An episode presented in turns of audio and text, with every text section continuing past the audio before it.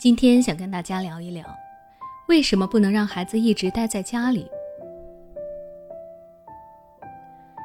最近的疫情反反复复，很多地方都开始居家隔离，于是有很多学校选择了线上网课的形式，让孩子们在家的同时学业也不落下。有的家长觉得，既然孩子在家里就能学习，那么干脆疫情期间就不要这么反复了，一会儿又是返校，一会儿又是在家学习。直接让孩子在家里上课，省得折腾麻烦，还能避免接触感染。但事实上，长期让孩子在家学习，减少出门，并不利于孩子的成长和学习。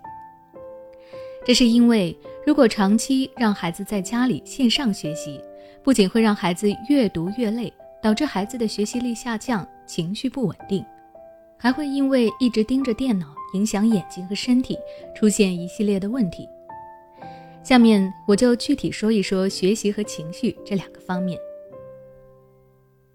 首先是学习，我们都知道，培养孩子的专注力对于他的学习是有很大帮助的。市场上就有很多提高孩子专注力的训练机构，这足以说明专注力的重要性。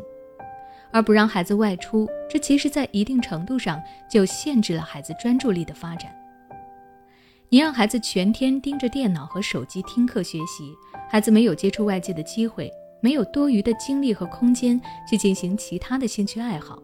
这就在很大程度上失去了一部分培养孩子专注力的机会。再加上长时间的看电脑，很容易让孩子产生疲劳感。在学校上课的时候会有体育户外课，课间操二十分钟的自由活动时间等等。可是，在家里呢，就只能一直坐着。长此以往，孩子的耐心很快就被消耗了，控制不住自己的行为，专注力也会相对的降低，于是就会对学习产生负面的影响，越来越消极应对。再来就是情绪，有一项心理研究调查了那些长时间过着居家生活的人。结果显示，这些人的心理健康状况发生了很大的变化，其中有七成以上的人出现了无聊、害怕的负面情绪，大约三成的人觉得自己的认知状态出现了问题，像是经常放空、不能集中注意力、做事丢三落四等等。因为他们长时间的待在一个地方，什么也不做，或者说重复着做着同一件事。大人都很难忍受这样的生活，也就不要说小孩子了。你让孩子一直待在家里学习，孩子没有外出的机会，没有做其他事情的选择，只有对着电脑学习。